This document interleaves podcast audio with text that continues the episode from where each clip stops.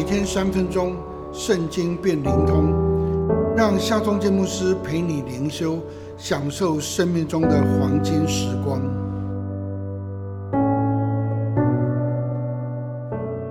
四世纪第七章第二十节，三队人就都吹角，打破瓶子，左手拿着火把，右手拿着脚，喊叫说：“耶和华和基甸的刀。”在上帝的吩咐下，跟随基甸的三万两千个人都回到各处去了，只剩下三百个勇士跟随基甸，要去和人数如蝗虫一样多的米甸人征战。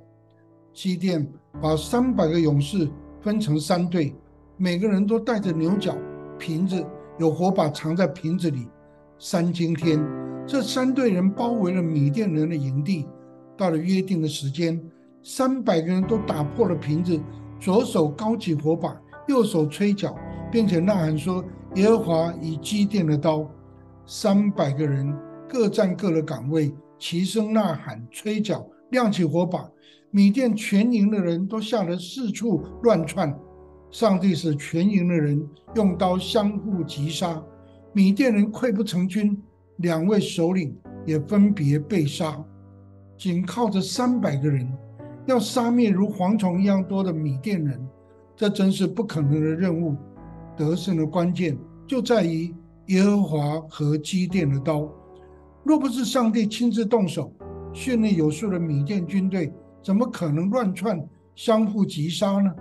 若不是有信心坚定、全心顺服的基甸跟三百个勇士，谁又能够带着脚、凭着火把去打败如蝗虫一样多的米甸人呢？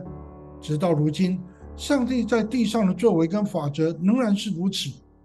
只有做工的上帝以及顺服的人一起同工，才能够显出上帝的荣耀。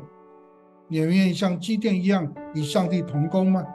你愿意信心坚定、全心顺服来做上帝的器皿吗？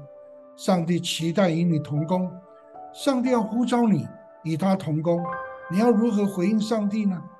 让我们来祷告吧，全能的上帝，你是掌权的主宰，我愿信心坚定、全心顺服来跟随你，愿你差遣我、使用我，奉靠耶稣的名祷告，阿门。